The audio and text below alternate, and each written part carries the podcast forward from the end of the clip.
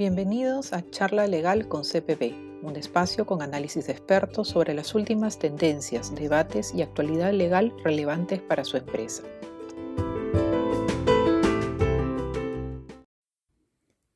En el podcast de hoy, Daniela Ascue, de nuestra área de innovación y emprendimiento, nos comentará sobre la importancia de contar con un libro de reclamaciones.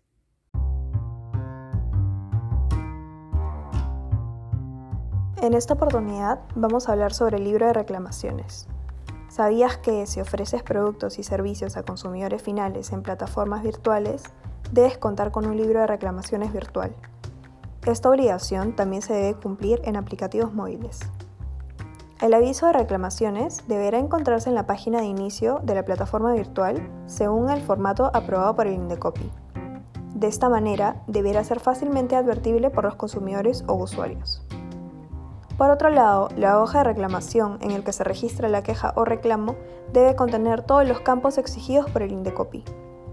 Por último, te comentamos que el plazo máximo para responder una queja o reclamo es de 30 días calendario. Este plazo podrá ser extendido hasta por 30 días adicionales cuando la complejidad del reclamo lo justifique. Para mayor información, visita nuestra página web.